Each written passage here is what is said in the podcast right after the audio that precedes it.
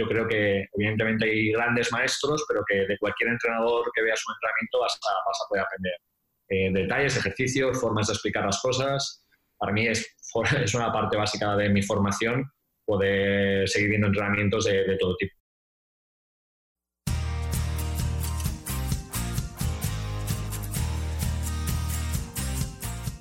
Bienvenido al podcast de Basketball Insights, un programa en el que nos adentraremos en los entresijos del baloncesto y descubriremos los trucos, técnicas y estrategias que los entrenadores de éxito siguen para hacer crecer a sus jugadores y equipos y obtener mejores resultados para que así tú puedas mejorar el rendimiento de los tuyos, sin olvidarnos de sus historias y de las de cualquiera que ayude a hacer más grande el mundo de la canasta cada día, con Millán Cámara y J. Cuspinera.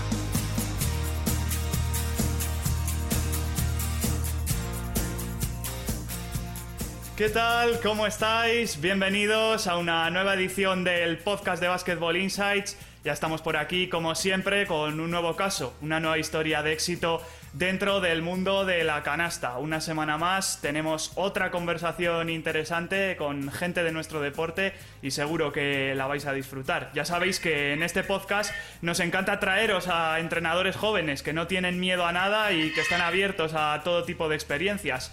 El caso de nuestro nuevo invitado es así. Tras iniciarse como técnico en los Escolapios de Zaragoza y pasar por Centre Catholic, L'Hospitalet, Ipsi, Grup Barna en Cataluña, pues decidí emprender toda una aventura, que es emigrar a Asia para ser uno de los ayudantes del cuerpo técnico de los Hong Kong Eastern. No es otro que Fernando Gordo, que nos visita para dejarnos un trocito de su baloncesto en esta conversación. ¿Qué tal, Fernando? Bienvenido al podcast. Hola, muchas gracias, Miran. Encantado de estar con vosotros. Además, eres uno de los oyentes habituales desde el principio, o sea que encantados de tenerte aquí. Sí, la verdad, ya solo por el hecho de que voy siguiendo las cosas también que hace J, eh, enseguida me enteré de que hacéis este podcast. Y bueno, aparte han pasado algunos invitados que, que he tenido la suerte de conocer, incluso trabajar con ellos, como es el caso de Fabián. Así que sí, intento escucharlo siempre que puedo. Sí, es un placer tenerte aquí, ya te digo, y además compañero periodista, también licenciado en ciencias políticas, o sea que mejor que mejor. Sí, ahora tengo un poco aparcado el tema de, del periodismo, pero bueno, posiblemente ahora, mientras eh, estoy a la espera de, cuál será la nueva aventura, vuelva por ahí hasta que luego salga otra oportunidad profesional en el futuro. Pues lo primero que te quería preguntar, eh, ya que hemos eh, contado lo de Hong Kong, ¿qué te llevó a marcharte allí un poco a la aventura? Porque la canasta y lo demás te iba bien en Barcelona cuando surgió aquello. Pues principalmente que las condiciones eran lo suficientemente buenas y profesionales como para atreverte a dar un salto así, porque sí que es cierto que yo tenía un trabajo en el mundo de la comunicación, no tanto de periodismo, pero sí de la comunicación corporativa, eh, que estaba muy contento y con un muy buen ambiente de trabajo y al que posiblemente vuelva estas semanas. Pero sí que cuando llegó esta oportunidad eh, a través de, de Torres, luego si quieres te cuento un poco más cómo surgió, pero cuando surgió sí que me vi que al menos eran las condiciones lo suficientemente buenas como para, para poder irme a la aventura. Lo que yo siempre he dicho es, yo soy un apasionado del baloncesto, siempre lo he sido, he entrenado desde los 15 años y creo que voy a entrenar toda mi vida a nivel que sea, pero sí que tampoco está dispuesto, quizás ya por mi edad, ya tengo 33 años, no tengo 22, no tengo 23, eh, no está dispuesto a, a, dejar mi formación, a mi trabajo profesional por irme a cualquier parte del mundo a, con unas malas condiciones. Pero sin embargo, en este caso se cumplían todos los requisitos, más allá que evidentemente era una oportunidad única para mí, para vivir durante, de momento, una temporada, ya veremos en el futuro el, la posibilidad de vivir el baloncesto profesional. Y aparte descubrir una ciudad como Hong Kong, que es increíble, eh, viajar por una serie de países de, en las que juegan los diferentes equipos de la competición que estábamos jugando, así que tenía absolutamente todo para, para animarme ir para allí y lo hablé con, con mi pareja y nosotros nos fuimos para allí. Escuchándote, supongo que además habrán sido dos años muy intensos los que has estado allí. Destácanos un poco lo que más te ha podido marcar entre lo mucho que habrás aprendido. Pues principalmente por lo que has dicho de intensidad, eh, es una, han sido dos temporadas muy largas. Y para que te hagas una idea, yo llegué a Hong Kong, por ejemplo, hace dos temporadas, un 15 de septiembre, un 15, sí, creo que fue el 15 de septiembre, y estuvimos compitiendo, eh, jugando un partido el día 14 de agosto.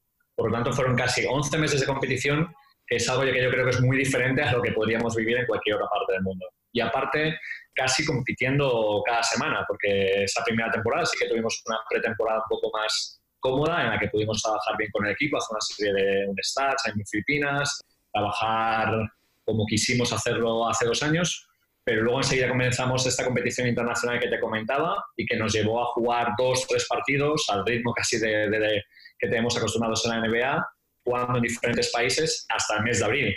Pero es que luego a partir del mes de abril comenzamos lo que es la competición local, que se extendió porque jugamos un quinto partido a final hasta el 15 de agosto. Y el 15 de septiembre siguiente ya estamos de nuevo en Hong Kong. Por lo tanto, es una, ha sido una experiencia muy intensa, muy agradecida también, porque yo, como comentabas, ¿qué he podido aprender? Pues bueno, he podido aprender sobre todo de, estar al lado de, un entrenador como Edu Torres, con toda la experiencia que, que él ha tenido, no únicamente en la Liga CB, también en competiciones FEP, también en Venezuela, en México, ha estado en China, en diferentes sitios, por lo tanto, solo el hecho de poder trabajar dos años como entrenador de, esa experiencia, pues imagínate, ha sido todo un grupo para mí. ¿Te ha sorprendido algo en especial allí? ¿Entrenamientos, forma de trabajar, jugadores? Al final, la forma de, trabajar éramos nosotros un poco quien la marcábamos. Entonces, no es que me haya sorprendido tanto porque hacíamos un poco el tipo de trabajo que podemos estar más acostumbrados a ver en Europa. Sí que hay una serie de diferencias principales, principalmente el hecho de que Hong Kong sea una ciudad enorme provocaba que únicamente tuviéramos una sesión de entrenamiento al día, que aquí quizás en Europa en la mayoría de clubes profesionales sí que se pueden hacer dos sesiones diarias, al menos unos días de la semana, y nosotros primero por el calendario que teníamos tan cargado y luego por la propia dinámica de los jugadores, de lo lejos que llegaban a vivir del pabellón, pues era prácticamente imposible realizar dos sesiones al día. Por ejemplo, para, para que evidencies cómo era un poco de caótico el tema, la primera temporada que llegué yo, que ya era la segunda de Du Torres, entrenamos casi cada día en un pabellón diferente, municipal. Em, no teníamos un lugar de trabajo en el que cada día pudiéramos trabajar, dejar todo el material, poder alargar un poco por delante, por detrás, realizar sesiones de, entrenamiento un poco a nuestro gusto. Sin embargo, este segundo año sí que logramos tener un acuerdo con una asociación que teníamos ya eh, los, el pabellón eh, disponible de todas las maneras para nosotros y que realmente dio un salto cualitativo de, trabajo muy grande. Y luego, eh, principalmente, sí que he tenido oportunidad de ver diferentes países cómo trabajan, pero bueno, si algo hay en común es que el baloncesto se vive con la misma pasión, eh, estés en Hong Kong, eh, estés en Indonesia, estés en, evidentemente en Filipinas, que sí que conocemos todos que, que son los locos de este deporte, y nuestro pabellón siempre estaba lleno. Entonces, mm, siempre a veces tenemos la imagen, evidentemente hay diferencias en cuanto al juego, pero en cuanto a cómo se vive el deporte, eh, yo creo que cada vez es un deporte más global que llega a todo el mundo. Creo que debe haber pocos países en los que no sea uno de los tres, cuatro principales deportes del país. Por lo tanto, ha sido una gozada también ver cómo, cómo viven ellos el, baloncesto.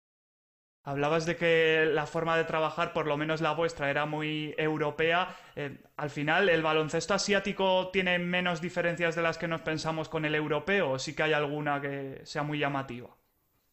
Bueno, sobre todo por cómo está organizada la competición internacional que jugamos, que quizás es la más atractiva, eh, se permitía tener, eh, al menos esta segunda temporada, se permitían tener tres jugadores extranjeros. La temporada anterior era un poquito diferente, eran dos americanos o dos, digamos, imports, como lo llaman allí, dos extranjeros de verdad y dos jugadores de, tipo comunitario, que era de los países participantes en la competición, como si aquí fueran europeos, pues un poco eh, esa figura intermedia. Pero para que nos centremos, por ejemplo, en esta temporada que hay dos jugadores americanos, la diferencia de nivel quizás con el jugador local es tan importante porque los jugadores americanos sí que son de muy buen nivel, algunos yo creo que podrían estar jugando en equipos quizás de abajo de ACB, otros sin duda en, el Boro.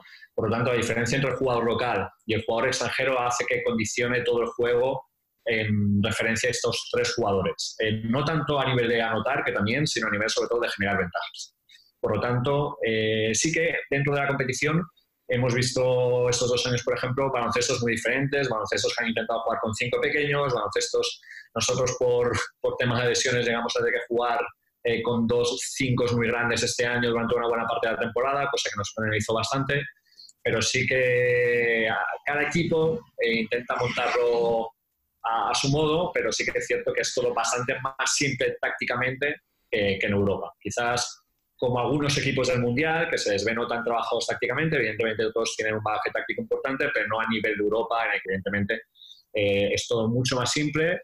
Eso sí, se intenta trabajar bien los espacios, se intenta que al final cada cosa tenga sentido, pero bueno, ya un punto menos de riqueza táctica, por así decirlo, en, en algunos de los equipos que nos hemos enfrentado. ¿Y cómo es un poco la adaptación del entrenador que llega de fuera a otro baloncesto distinto? ¿Cuáles serían un poco tus consejos para alguien que tenga una aventura como la tuya? Bueno, yo creo que si alguien le puedes hacer la pregunta sobre todo es a, Edu Torres en ese sentido, que él ha vivido en diferentes tipos de baloncesto y yo creo que es una persona que si por algo ha tenido tanto éxito allí a los países donde, donde ha estado es por la capacidad de adaptación que ha tenido a los diferentes contextos en los que se ha encontrado. Quizás eh, nosotros nos movíamos en un contexto, iba a decir bastante cómodo, porque nos dejaban trabajar sin ningún tipo de presión más allá de la de los resultados que tenemos cualquier tipo de entrenador.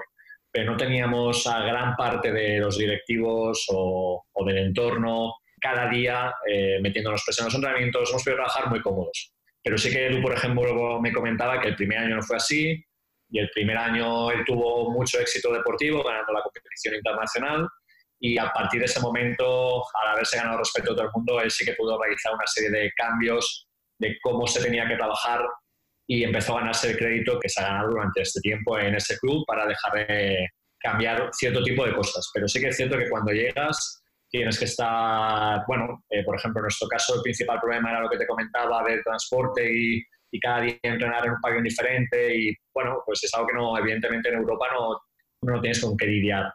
Y luego, por ejemplo, durante buena parte de la temporada eh, teníamos que jugar competiciones locales quizás un poco menores, pero que coincidían con la competición internacional y te exigían ganar absolutamente todo. Y nosotros nos hemos planteado unas semifinales de esta competición internacional, que es el, la Ascent League y que es el trofeo que, que realmente tiene más popularidad allí teniendo que haber jugado un día anterior otro partido, teniendo que haber viajado por la noche con parte del equipo que no había viajado, una serie de incomodidades que, que en un calendario un poco más organizado como es el aquí, más allá de que también está saturado, que no tienes que vivir. Entonces, bueno, hay todo tipo de experiencias eh, con las que tienes que vivir durante la temporada, pero no creo que sea tan diferente a, a lo que pueda pasar en Europa o en otros países.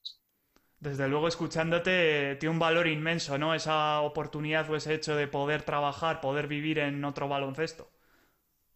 Sí, para mí ha sido una experiencia increíble, la he disfrutado muchísimo. Por desgracia se ha acabado de momento, pero durante estos dos años, yo, hablándolo claramente, me lo he pasado muy bien y, he tenido la suerte de, de, poder pensar durante 24 horas en baloncesto, que al final es la única diferencia, yo creo, con, con el trabajo que venía realizando previamente en Barcelona quizás. En Barcelona yo tenía mi trabajo de oficina, de estar una serie de horas allí trabajando y luego tenía que acudir al club, por ejemplo, el último año en Barcelona, estaba de, aparte de ser entrenador ayudante de Fabián Tellez en Liga EVA, estaba también de coordinador del club Barna, al menos de una parte del club.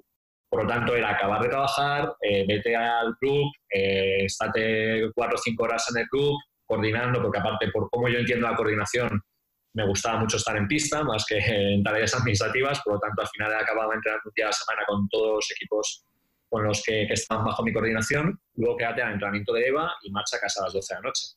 Así que yo tengo una experiencia a menos de dos años de poder eh, vivir 24 horas de baloncesto y al menos tener mi tiempo libre, evidentemente, pero sí que estar centrado en, en algo que es mi pasión y que espero poder seguir desarrollando en el futuro. Justo ahora que hablabas de esas experiencias técnicas previas que tuviste en España, ¿en qué medida crees que te ayudaron a dar ese salto a Hong Kong o te hicieron mejor entrenador? Bueno, por un lado, en cuanto a ser mejor entrenador, evidentemente para mí ha sido muy importante en momentos de, mi breve carrera como entrenador no dar un paso atrás, pero sino, sino querer estar eh, de entrenador ayudante de muy buenos entrenadores. Y lo hice hace muchos años con, en el Centro Católico Hospitalet, que era un equipo de Copa Cataluña, que es la máxima división autonómica de Cataluña, eh, siendo entrenador asistente de Pepa Solo, que es un entrenador que había estado profesionalmente en México, aparte de, creo que en VIC, en diferentes competiciones también FEP. Posteriormente estuve en IPSI también con Edio Martínez y es un entrenador que, eh, con el que yo quería trabajar y que sabía que era muy buen entrenador y sigue siendo de hecho muy buen entrenador.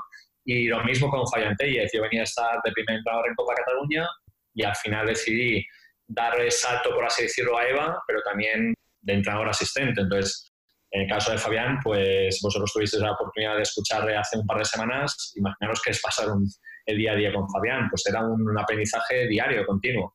Entonces, para mí, en cuanto a ser mejor entrenador, más allá de las etapas que tengo como primer entrenador, que evidentemente me habré equivocado mucho y he utilizado para, para experimentar y mejorar, principalmente esas etapas que también he tenido como entrenador asistente han, sido muy importantes para mí.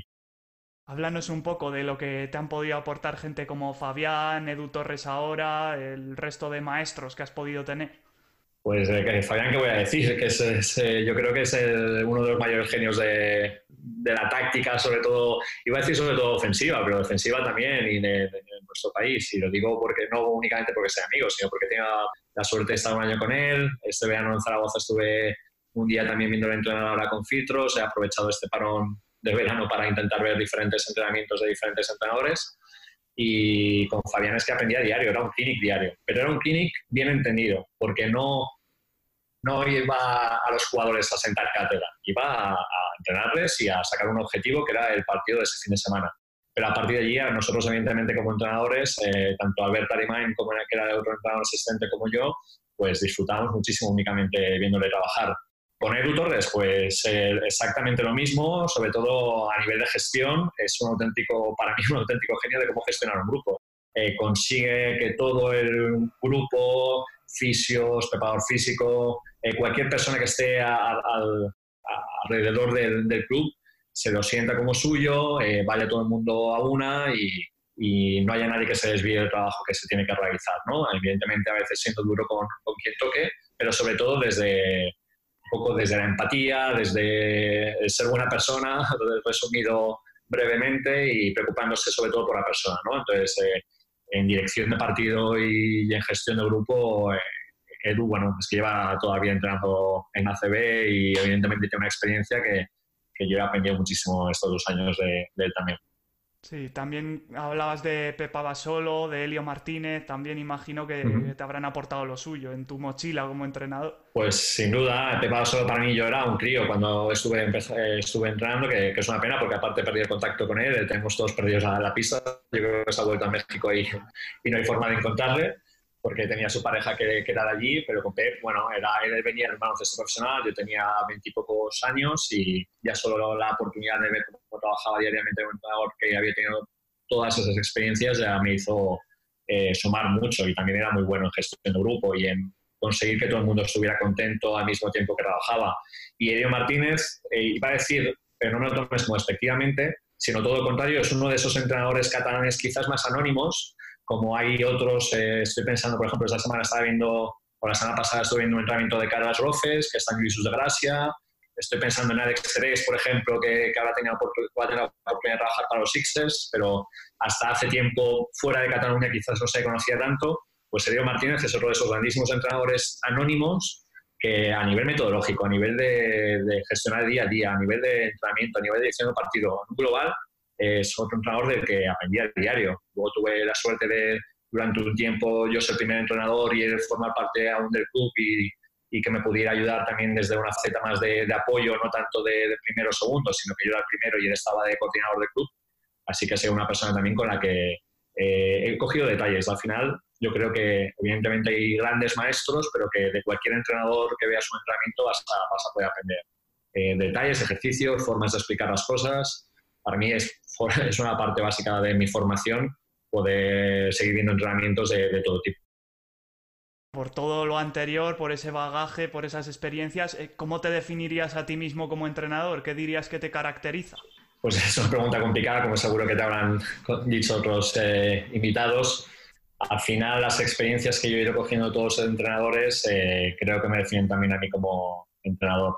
Y bueno, yo le doy, por ejemplo, mucha importancia a todos los aspectos eh, de lectura de juego. Eh, yo creo que en general todos los entrenadores españoles eh, nos diferenciamos un poco más que el resto en, este tipo de aspectos, ¿no? en, intentar enseñar al jugador que en función del tipo de defensa que tengas enfrente tienes que tener una reacción u otra, ¿no? no únicamente a la hora de jugar bloqueo directo, sino a, a, la hora de jugar un bloqueo indirecto, sino en cualquier aspecto eh, táctico ofensivo, eh, tú tienes que reaccionar cuando, cuando se produce una reacción defensiva. Por lo tanto, no es que me considero especialmente bueno en ello, pero sí que es algo a que doy muchísima importancia, ¿no? más allá de que, como te digo, creo que la gestión de grupo es algo imprescindible hoy en día, que quizás eh, anteriormente antiguamente no se hacía tanto hincapié, ahora es un elemento clave, pero también estoy interesado, aunque no soy un experto en todo el tema de estadística avanzada, también donde soy especialmente bueno porque he tenido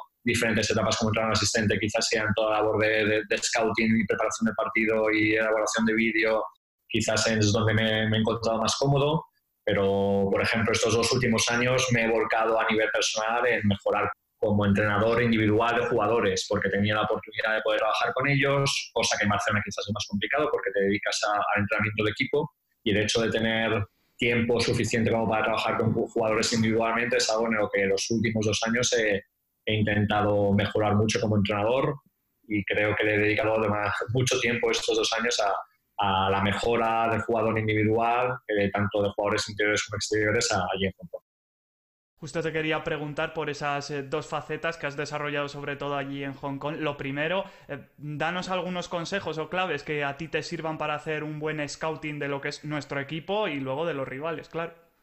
Eh, al final lo más importante es, si tú eres un entrenador asistente, es adecuarte con lo que quiera el primer entrenador. Porque hay entrenadores de muchos tipos. Hay entrenadores, creo que he escuchado otro día a Fabián decir que él nunca tenía un siempre toda la información que la daba se la trataba de asimilar. Eh, nunca había un exceso de información para él comentaba.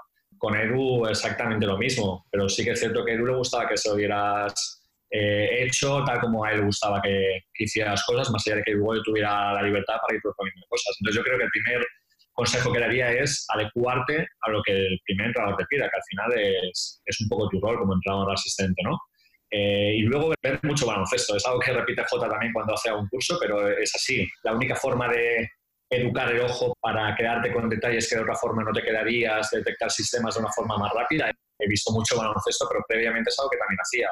Siempre me ha gustado compartir vídeos eh, de scouting desde hace muchísimos años. Cuando estaba de colaborador de Solo Basket, eh, tenía un pequeño blog en el que subía análisis tácticos o sistemas que me gustaban entonces es algo que cuando no era profesional o cuando no he trabajado profesionalmente de ello, he hecho porque me gustaba y cuando he tenido oportunidad de trabajar profesionalmente he podido desarrollarlo un poco más exhaustivo. Pero bueno, ver mucho baloncesto y adecuarte a lo que quiera el primer entrenador. Quizás serían los consejos que te daría. Luego quería también que nos eh, profundizases en cuanto al trabajo individual, que también lo has llevado bastante. ¿Qué nos aconsejas en ese sentido? Pues eh, hay, sobre todo también, eh, analizar con qué jugadores estás trabajando para mí es muy importante, porque evidentemente cada jugador tiene una autoexigencia diferente y creo que es muy importante eh, hablar con él primero, saber hasta qué grado de trabajo extra quiere llevar, sobre todo si no es un trabajo programado o obligatorio por, la dinámica profesional. Por lo tanto, todo ese trabajo que al final al cabo es voluntario para mejorar al jugador, tiene que estar muy hablado con, con, el jugador previamente. Primero para que le vea la utilidad, para que sepa que el trabajo que se va a hacer en, pista eh, le va a servir para ser mejor jugador.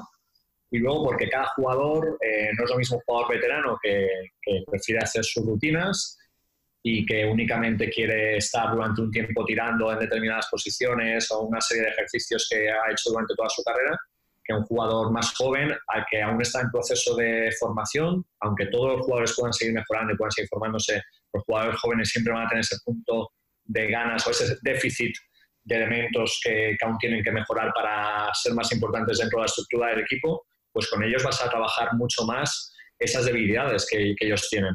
Pero por encima de esas debilidades que ellos tienen, cada vez creo más en, potenciar las fortalezas que cada jugador tenga. Si, sobre todo aquí en Europa, en el que el baloncesto hay jugadores que están tan especializados y son, eh, es importante que hagan dos, tres cosas a muy buen nivel. Evidentemente, defensivamente, tienen que ser del nivel de la liga, porque si no, no les van a dar oportunidades, pero ofensivamente tienen que hacer dos o tres cosas muy bien. Y cuando hagan esas dos o tres cosas muy bien, ya irás poquito a poco ampliando su abanico de, de recursos técnicos. Por lo tanto, eh, ya te digo, yo por ejemplo sí que estos dos años con muchos jugadores lo que les he querido es crear ese tipo de rutinas que tienen los jugadores veteranos, ¿no?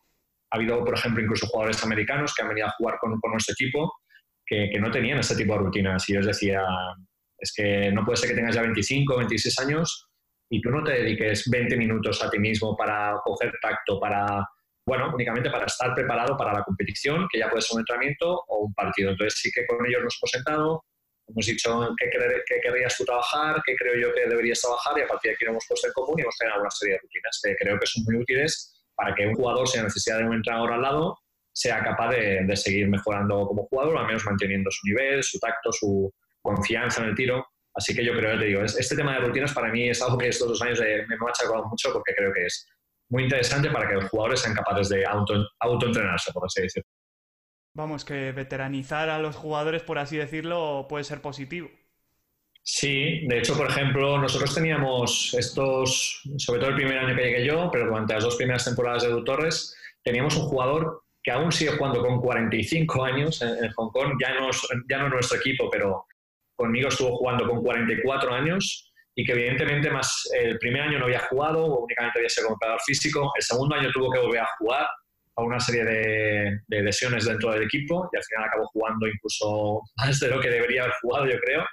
Pero sí que esa figura fue muy importante y era un jugador que, que había tenido Edu Torres en etapas previas, en, no sé si fue en México o en Venezuela, donde trabajó con él, con Ryan Moss, que es un jugador que evidentemente ha estado en muchísimos países diferentes eh, jugando, desde Francia hasta prácticamente todas las competiciones de América, últimamente también en Asia, y era lo que yo creo que es cada vez más importante, es esa figura de role model, de, jugador en el que fijarte sobre lo que es ser un profesional. ¿No? Cuando se hablaba, por ejemplo, de, de Middleton, cuando hablaban eh, que aún seguía jugando en 44 años casi, muchos le querían tener al lado, porque todos los jugadores de alrededor iban a aprender de lo que es realmente ser un profesional. Pues para mí tener una figura similar, si es posible, a nivel que sea, ¿eh? si hablo de club de barrio, seguro que hay jugadores de los que puedes aprender y que tienen una cierta edad en, ese ámbito también. Pero tener una figura de ese tipo dentro de, un club me parece imprescindible. Esto no sé si es percepción mía o lo que se ve desde fuera. Quizá los entrenadores ayudantes tenéis como un pequeño porcentaje más de feeling con los jugadores, que es lo que puede ser el, el primer entrenador que quizá les impone más. También creo que depende un poco de la personalidad del entrenador asistente. Evidentemente sí que cuando al final lo de poli malo y poli bueno existe, eh, en el sentido de que cuando el primer entrenador está realizando una corrección de una forma dura, por así decirlo, porque es, es un error que está eh, repitiendo con el tiempo y es la única forma de que fue más minutos, va a ser que corrija ese error. Tú quizás haya otra forma por detrás de decírselo de una forma un poco más amable, para que me entiendas pero yo no lo confundiría nunca, ni siendo entrenador asistente, con ser amigo del jugador. Yo no me considero, ni, siquiera después de estos dos años, evidentemente ahora tendría amistad con jugadores y siempre tienes un feeling personal con unos más que otros, pero la amistad con el jugador creo que no se tiene que traspasar ese límite, o al menos tal como lo veo yo. O es una amistad muy bien entendida y todo el mundo sabe que cuando llegues a pista también vas a tener que corregir y ser duro y, y no vas a hacer ningún trato de favor hacia otro jugador, o es un terreno complicado que al menos a mí nunca me gusta cruzar. Prefiero que me vean como una persona accesible, que se preocupa por ellos, que va a estar siempre disponible para ellos las 24 horas de día, pero no irme a tomar hago una cerveza con ellos, evidentemente, no irme a cenar con ellos. Evidentemente hay momentos como primer entrenador que yo sí que lo haría, para, para que sientan que te preocupas realmente por ellos, pero cruzar la, la línea de ser eh, amigo eh, es algo que quizás yo no, no, compartiría. Luego con los años, por ejemplo, tengo muchísimos amigos, jugadores que se han convertido en amigos, pero la mayoría de ellos cuando ya les he dejado entrenar, no mientras estaba entrenando. Luego también está el tema de los tiempos muertos, que muchas veces nos fijamos en el entrenador principal, pero claro, los ayudantes también imagino que en esos momentos estáis ahí en tensión y no sé cómo los gestionáis realmente. Con Edu era muy fácil porque siempre se dirigía hacia mí, en ocasiones hacia los otros dos entrenadores asistentes que había también, pero principalmente hacia mí. Se dirigía, eh, hablábamos 5 segundos, 10 segundos y, o previamente a pedir el tiempo muerto habíamos hablado para que pudiera compartir yo con él lo que estaba viendo. A partir de ahí, evidentemente, era él el que tenía que tomar las decisiones, el que tenía que comunicarse a los jugadores y el que yo daba apoyo a lo que él estaba diciendo es una tontería, pero es algo básico también. En el momento en que se dice A, tiene que ser A para todos. Y da igual que tú pienses que, es una decisión errónea. Tú has podido debatirla previamente con él, incluso durante el partido. Y hay momentos de tensión, evidentemente, en que puedes decir, oye, esto no está funcionando, esto está funcionando, o yo creo esto.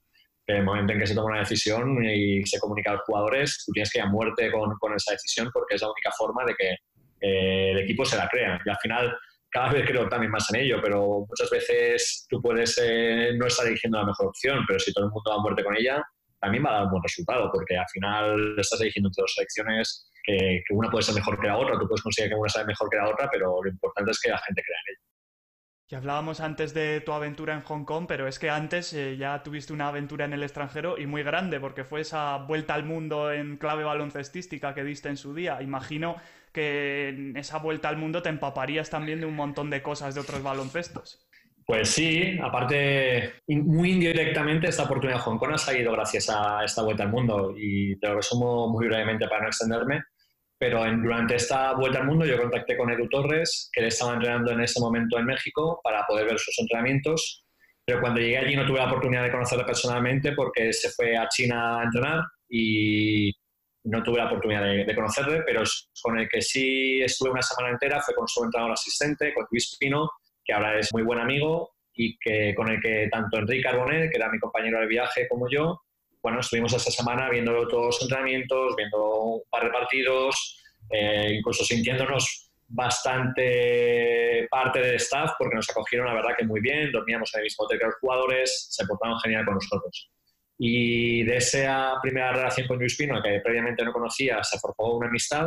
Había sido entrenador ayudante de, de Torres y tuvo la oportunidad de volver con él a Hong Kong estos unos meses que le salió una oferta mejor en Austria de primer entrenador, quería hacer el curso superior ese año, que aún no lo tenía hecho, y, me ofreció a mí la posibilidad de ir a Hong Kong. Así que al final de ese viaje que hice en su momento, muy indirectamente ha salido esa oportunidad. Pero como decías, lo importante de ese viaje principalmente era conocer cómo se jugaba y entrenaba baloncesto en diferentes países del mundo y sobre todo compartir experiencias con entrenadores españoles que, que estaban en ese momento entrenando en diferentes países. Pudimos eh, entrevistar, hablar y ver entrenar a Burro Segura en China, Trifón Poc en Japón, eh, a Arturo Álvarez y, Paco García en Brasil, eh, a Julio Lamas, aunque ya no estamos hablando de entrenador español, pero eh, también tuvimos la oportunidad de ver entrenamientos de Julio Lamas, a Pepe Sánchez, a Jordi Fernández en Cleveland. Bueno, seguro que me estoy dejando alguno y me, sale mal ahora, pero sí que tuvimos esa. Lucas Montero también, dice César Pérez en China, no me quiero dejar a nadie. Algunos me estoy dejando seguro, Jesús Ramírez en Alemania, que fueron un montón. Entonces, al principio era el objetivo principal viaje, la excusa era viajar y lo que realmente queríamos era viajar. Teníamos 28 años, eh, estábamos un día tomando unas cervezas en un entrenamiento y Enrique entrenaba conmigo. Dijimos, o lo hacemos ahora o no lo haremos nunca. Lo de viajar en plan mochilero, sí, casi sin un duro por, por todo el mundo. Pero el objetivo era compartir experiencias con estos entrenadores y luego, como decías, ver cómo se jugaba baloncesto en diferentes países del mundo. ¿Y habrá alguna anécdota o detalle con la que te marcas especialmente ¿no? de, ese viaje, de esos distintos baloncestos? Bueno, anécdotas eh, muchas, eh, desde que se abra el ascensor y aparezca Michael Jordan estando en Charlotte y, y, tanto Enrique como yo, evidentemente porque somos de la generación que vio jugar a Michael Jordan, pues estar como unos aficionados más embobados de la posibilidad de conocer a Michael Jordan, aunque fuera a lo lejos, aunque fuera cruzándonos con él, pero sí que luego experiencias de, todo tipo.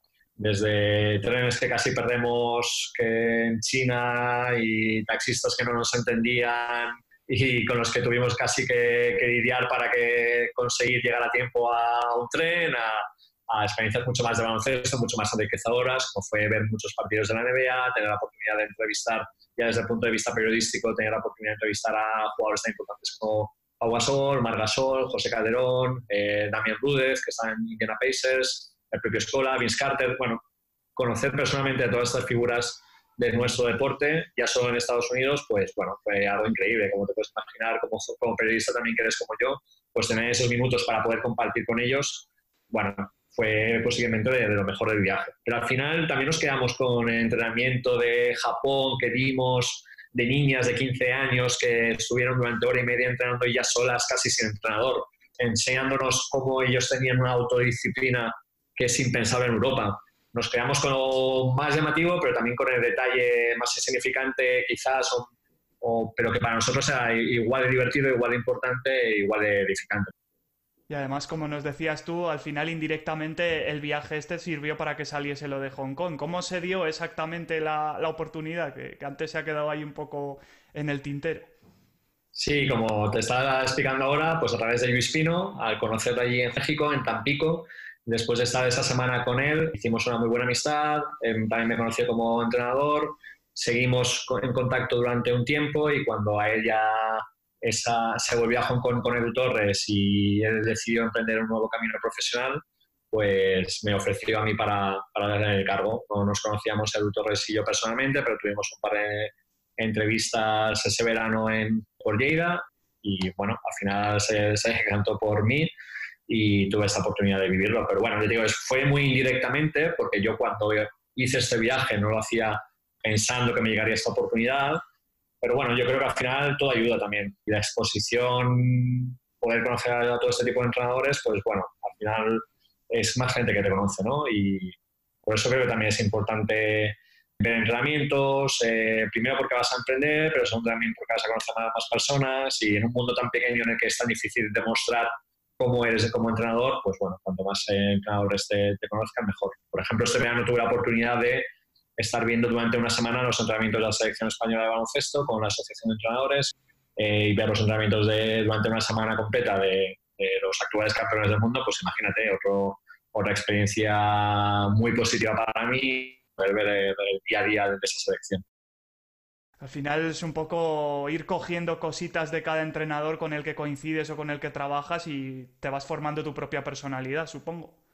Es exactamente eso. Al final siempre te vas a quedar con lo que más te gusta a ti de cada entrenador. Entonces, eh, eso no quiere decir que vayas a ser un buen entrenador, pero sí que al menos que, has bebido de buenas fuentes. Por lo tanto, ya como te comentaba, yo siempre he intentado ser primer entrenador casi al mismo tiempo que era asistente de otro equipo, para equivocarme como primero y aprender como segundo.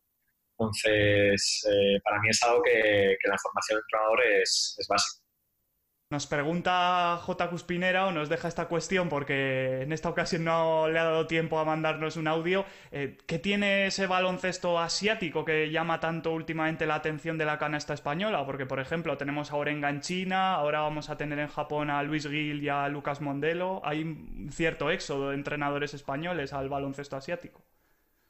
Bueno, principalmente las condiciones económicas seguro que son más altas que en otros destinos. Por lo tanto, yo creo que evidentemente es un punto importante para desarrollarte profesionalmente, ¿no? Que ya que estás en la otra parte del mundo, como mínimo, eh, tengas unas condiciones de trabajo lo suficientemente atractivas como para que te hagan decidirte por, por ese baloncesto. A partir de allí, también como comentaba, la pasión se vive igual. Eh, en China, imaginaros, ahora ha sido el Mundial, pero ya no solo por eso, es que ellos siguen la NBA con fervor el día que, evidentemente, si cada vez van más entrenadores españoles a China o a otros países del mundo, es porque cada vez eh, la labor del entrenador español está más reconocida. Yo creo que en parte hay que debérselo a los éxitos de las selecciones, tanto masculina como femenina, y es así. Quizás hay un entrenador en, iba a decir en Bélgica, aunque ahora están haciendo muy buen trabajo también a nivel de selecciones, que sea igual o mejor entrenador que nosotros. Y sin embargo, eligen un entrenador español porque las selecciones están dando una exposición que yo creo que los entrenadores también tenemos que aprovechar para tener la oportunidad. Una vez allí, va a ser tu trabajo únicamente y tus resultados lo que al final demuestres si tú puedes entrenar en ese equipo o no. Lo que sí que es cierto que los resultados de los entrenadores españoles cuando han ido a otros países también están siendo muy buenos. Así que se juntan dos cosas. Evidentemente yo creo que tenemos un nivel medio de entrenador eh, español muy alto, pero luego sí que es cierto que los éxitos de las selecciones ayudan sin duda. De la misma forma que anteriormente los entrenadores balcánicos venían a nuestro país porque realmente eran entrenadores quizás más preparados que nosotros en ese momento. O ahora mismo también los entrenadores argentinos están muy preparados y también están yendo a otros países del mundo.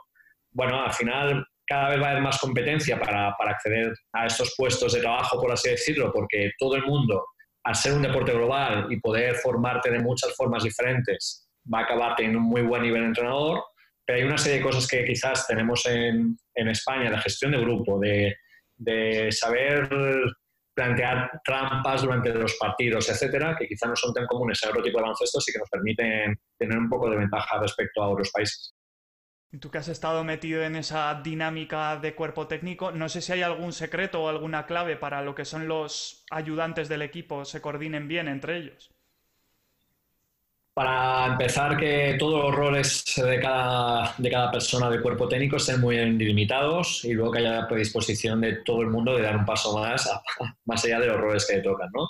Eh, por ejemplo, estos dos años que he estado yo allí, los dos entrenadores asistentes de Hong Kong, uno se ocupaba más a tareas más ofensivas, otro a tareas más defensivas, los dos bajo mi supervisión y luego el trabajo que realizábamos todos juntos, tanto de análisis de vídeo como de corrección en los entrenamientos, como de fijarnos en los partidos, se lo trasladábamos todo a Eru, ¿no? Pero estábamos yo creo que muy bien organizados en, ese sentido. Pero luego eran dos personas que es que estaban muy predispuestas al trabajo y a querer echarle todas las horas que hiciera falta. Entonces no se trata de, de hacer más horas de basqueto, que no se trata de, de explotar a nadie, todo lo contrario. Eh, ellos tenían mucho tiempo libre también para hacer lo que quisieran, pero sí que tiempo de pista estamos todos muy predispuestos al trabajo. Entonces llegábamos todos puntuales por la mañana para poder estar disponibles para los jugadores. Eh, después de los entrenamientos, aunque no fuera de una forma obligada, ellos siempre se quedaban trabajando con los jugadores también. Por lo tanto, pues hemos tenido mucha suerte con las personas que hemos estado compartiendo el equipo, pero no solo esos dos entrenadores asistentes locales que se llaman Gayson y, Thomas, sino también el preparador físico, el fisioterapeuta, los encargados de material, al final formas una pequeña familia que, intentas que, se organice de la mejor forma posible y yo creo que en ese sentido Edu lo ha hecho muy bien a la hora de repartir los roles a, cada uno y luego en la ejecución nosotros al menos hemos intentado dar lo máximo de nosotros para que eso se llevara a cabo. Y cuando te ha tocado ser primer entrenador, eh, ¿ha habido algún elemento que siempre haya estado ahí, tanto en entrenamientos como en partidos, al que no renuncies nunca? Eh, no renuncio nunca a entrenar con ritmo. Considero que es una parte muy importante de, sobre todo en, mis experiencias como primer entrenador, se limitan al, baloncesto de, Cataluña, más allá de los tres años que entrené en Zaragoza cuando antes de irme a vivir a Barcelona. Pero principalmente en Cataluña, los años que he entrenado como primer entrenador, sí que he buscado que hubiese entrenamientos de mucho ritmo, porque con únicamente tres entrenamientos a la semana no te permite tener una preparación física muy exhaustiva, que los jugadores también eh, muchísimos conceptos, por lo tanto he intentado quizás no llegar a tantos elementos de complejidad táctica a los que intentaría llegar ahora, pero sí que he intentado siempre tener un ritmo muy alto de, entrenamientos y de intensidad, tanto ofensiva como especialmente defensiva.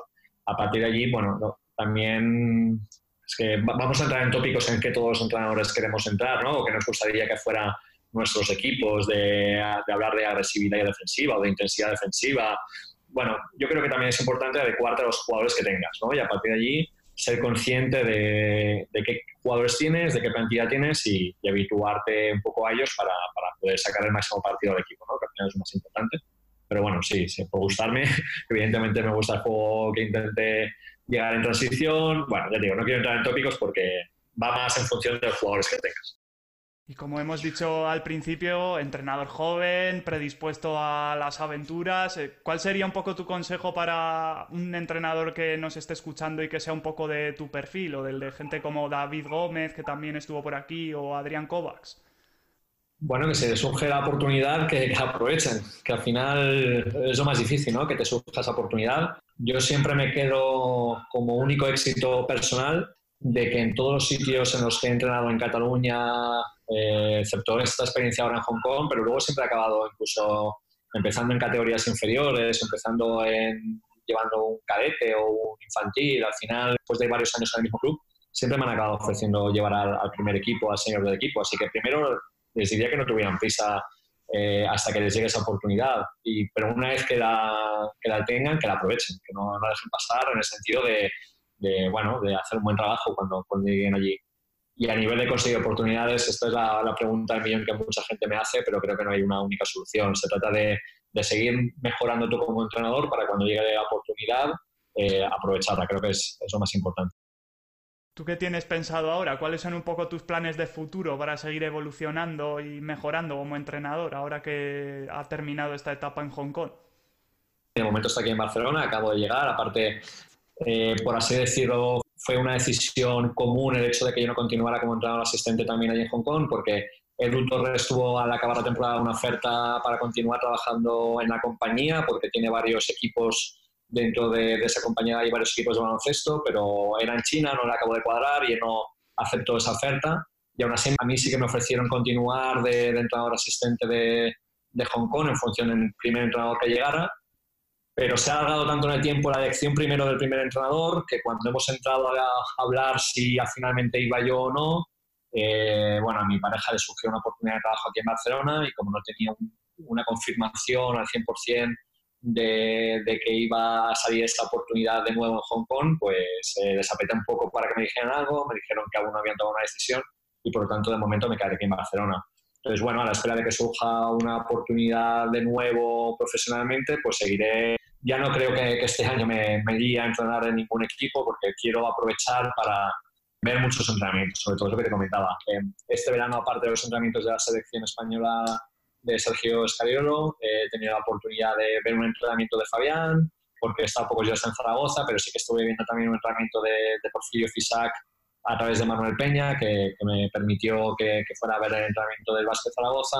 He llegado aquí a Barcelona y he visto un entrenamiento de Luis Gracia de Carlos Rofe, de De Plata de Ospi, eh, que lleva José Olla, con el que había vencido años atrás en, en Hospitalet en un club. Ya estoy pensando en ir la semana que viene a Esparraguer a ver a un amigo, a Oscar Navarro, a entrenar, así que de momento la forma que yo tendré de seguir mejorando como entrenador será viendo a entrenadores que sé que son de, que tienen muy buen nivel y con los que si aún no he trabajado, sí que me han llegado muy buenas críticas acerca de su trabajo y, al final yo creo que es una de las principales cosas positivas que tenemos en el baloncesto de aquí, que somos muy abiertos a, permitir que otros entrenadores vengan a ver nuestro trabajo. Y creo que es de agradecer que profesionales que estén trabajando no, no tengan reparos en, dejar a otros entrenadores ver, verles entrenar.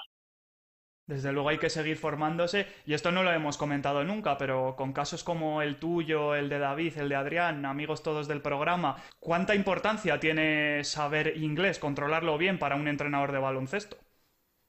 Pues es, vital. Eh, yo me fui a Hong Kong con un nivel de inglés bastante justo, por así decirlo y principalmente y egoístamente fue uno de los principales motivos que me llevaron también a irme a Hong Kong. Eh, Edu Torres me transmitió mucha confianza, en plan de que tenía un nivel suficiente como para poderme desarrollar al principio, que me pusiera las pilas, pero que lo hiciera sin problemas, que, pensaba que no iba a tener ningún tipo de problemas, entonces me facilitó muchas las cosas. Y a partir de allí, de llegar a Hong Kong, pues estos dos años, pues he tenido que vivir en inglés cada entrenamiento.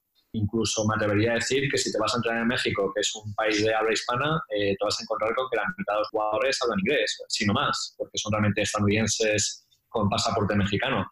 Así que es vital, es vital, eh, incluso entrenando aquí en España, salvo que te quieras dedicar a entrenar a nivel autonómico, que, es muy lícito, y, pero yo no creo que sea de forma casi profesional, será como he hecho yo durante tantos años a nivel amateur o al menos a nivel que no era mi principal fuente de, ingresos. Si quieres dedicarte a un nivel un poquito más alto, pues el inglés es, básico y, es necesario para, poder comunicar lo que quieras a, cualquier jugador.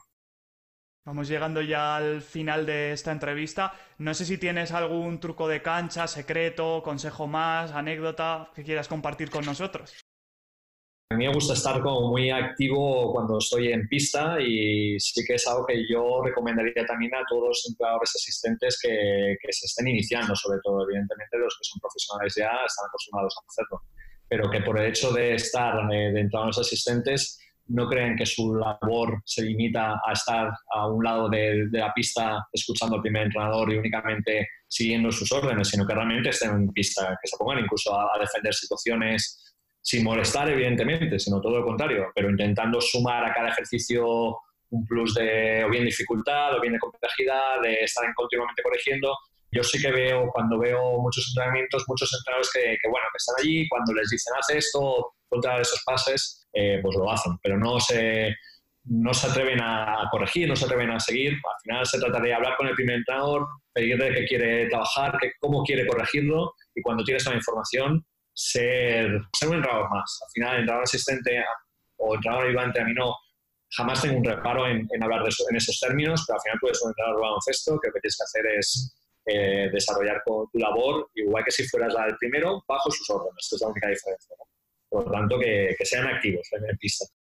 Pues ahora toca la pregunta del millón, que alguno de los que venís por aquí os la sabéis ya, porque desde que tuvimos en el programa Raúl Barrera os la vamos haciendo a todos.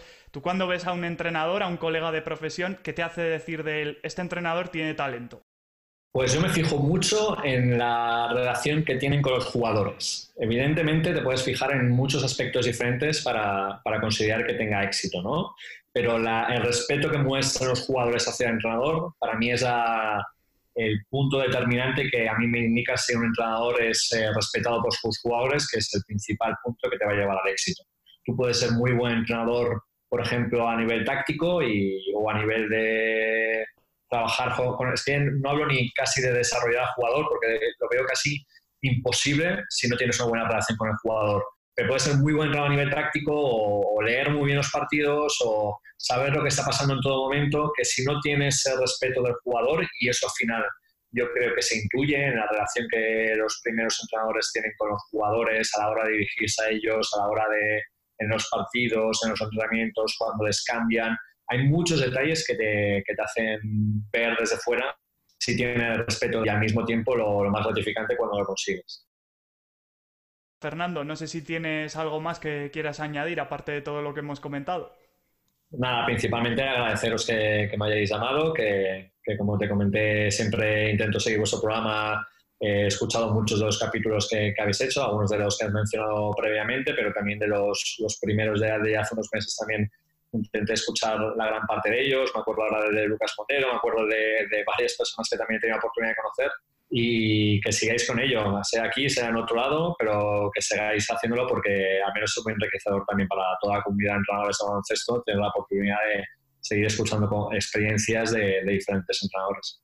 Sí, desde luego que sí, y ahí seguiremos eh, trayendo entrenadores, en algún momento jugadores, directores deportivos, como hemos hecho, así que muy contentos y ya solo nos queda decirte que nos cuentes cómo te podemos tener controlado por las redes sociales.